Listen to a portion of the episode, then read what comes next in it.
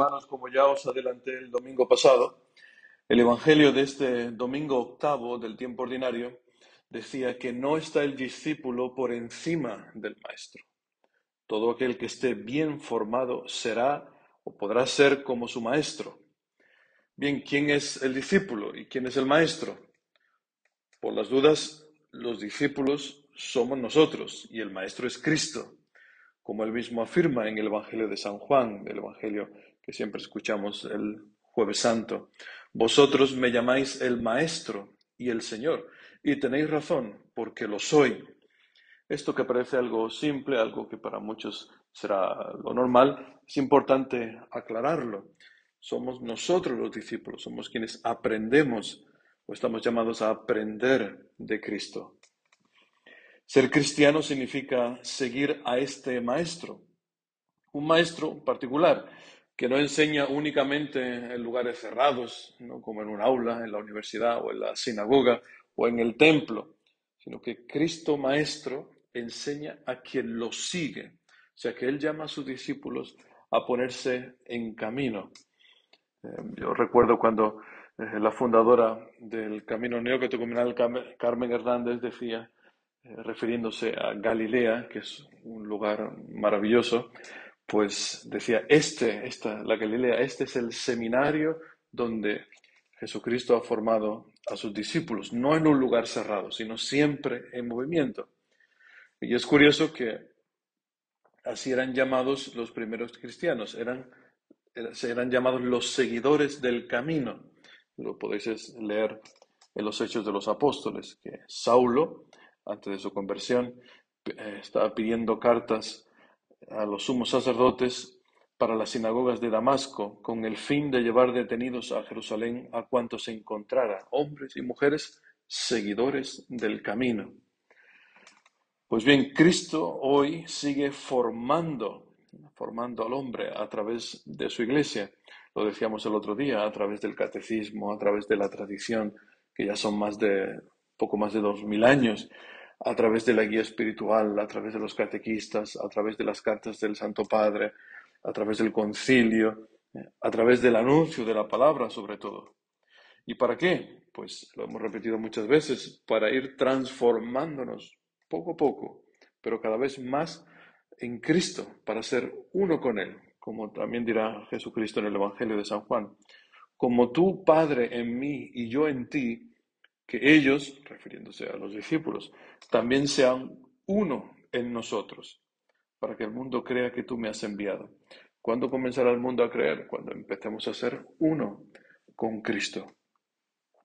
La gracia va obrando en nosotros a través de las virtudes que se van desarrollando poco a poco, los dones del Espíritu Santo, los sacramentos, especialmente la Eucaristía y la confesión, es un camino arduo, ¿eh? como el mismo, el mismo San Pablo decía hoy en la primera epístola a los Corintios, en la segunda lectura de la misa de hoy.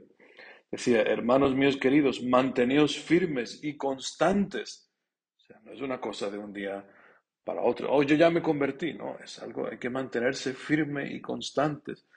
Decía, trabajad siempre por el Señor, sin reservas convencidos de que el Señor no dejará sin recompensa vuestra fatiga. O sea que este camino es fatigoso, ¿no? Eh, como decía Santa Teresa de Ávila, que también lo hemos eh, dicho en alguna que otra ocasión, ¿qué es esta vida? Esta vida es una mala noche en una mala posada, ¿no? O sea, el que de esta, de esta vida no espere fatigas, pues está muy, está mal encaminado. Aquí estamos llamados a pasar fatigas, pero con el Señor, y todo buen maestro, Cristo es maestro, ¿no? Pues como todo buen maestro pone a prueba a sus alumnos. Cristo no es estos modernos eh, maestros de hoy en día, estos pedagogos, ¿no? Que, que dejan que los niños crezcan como las matas del campo, así de una manera un poco salvaje, que cada uno decida si sabe o no sabe, que cada uno se ponga su propia nota. No, hombre, no. Esto es muy serio. Un buen maestro tiene que poner a prueba a sus alumnos. Es un momento de discernimiento.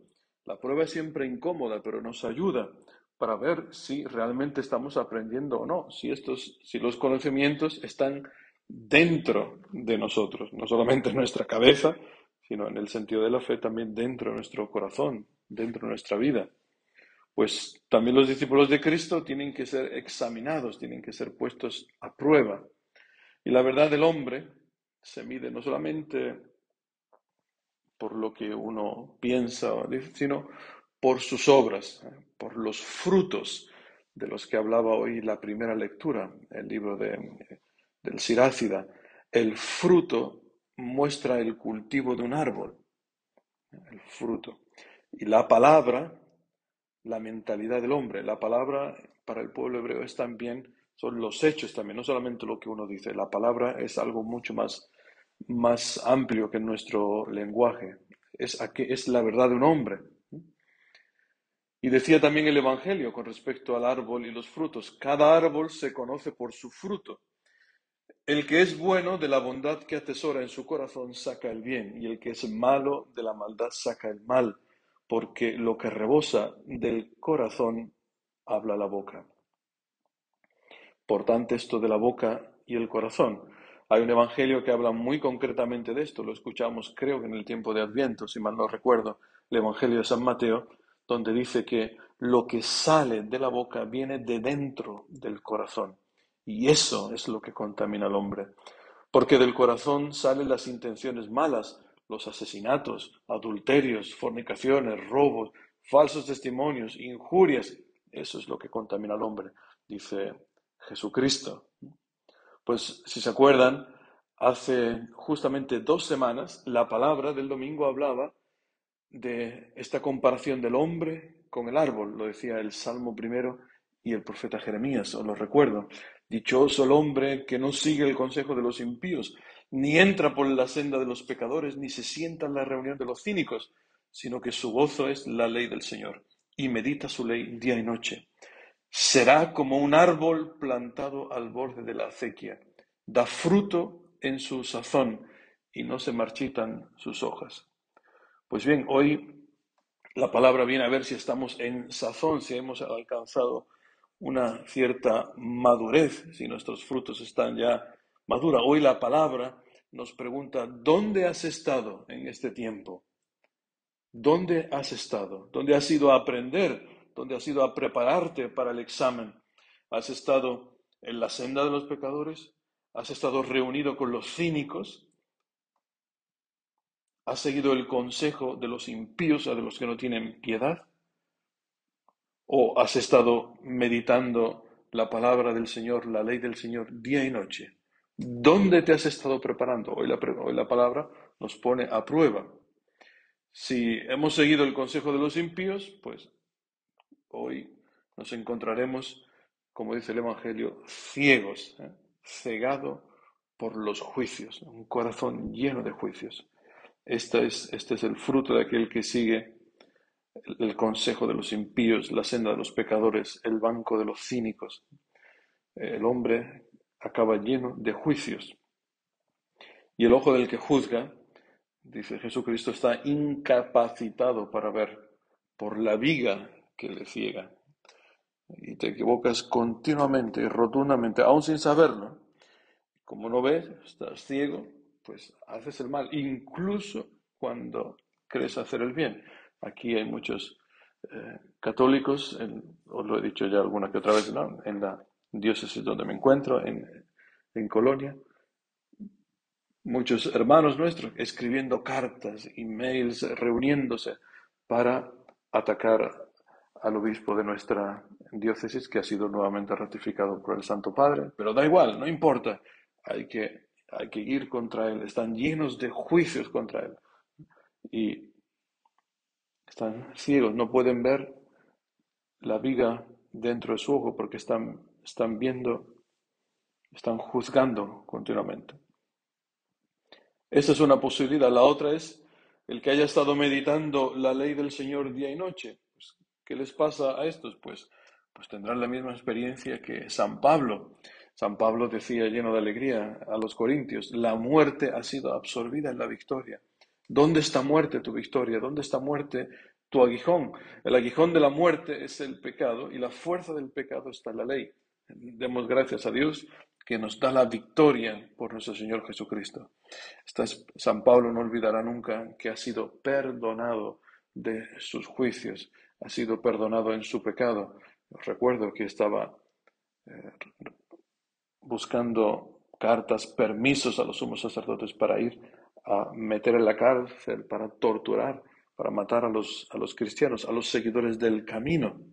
Pero el corazón de San Pablo ha sido purificado, ha quitado la viga del propio ojo, que estaba lleno de odio, lleno de juicios, eh, estaba eh, hecho polvo por, por dentro y ha sido y ha empezado a ver claro, ha estado ha estado varios días ciegos hasta que ha recibido el perdón, no solamente de Cristo, sino también de la comunidad cristiana representada por Ananías, que le, lo han perdonado y se ha sentido perdonado. Y ha empezado a ver claro, ha empezado a ver bien. ¿Y qué hace el hombre que ve bien, que tiene su ojo puro?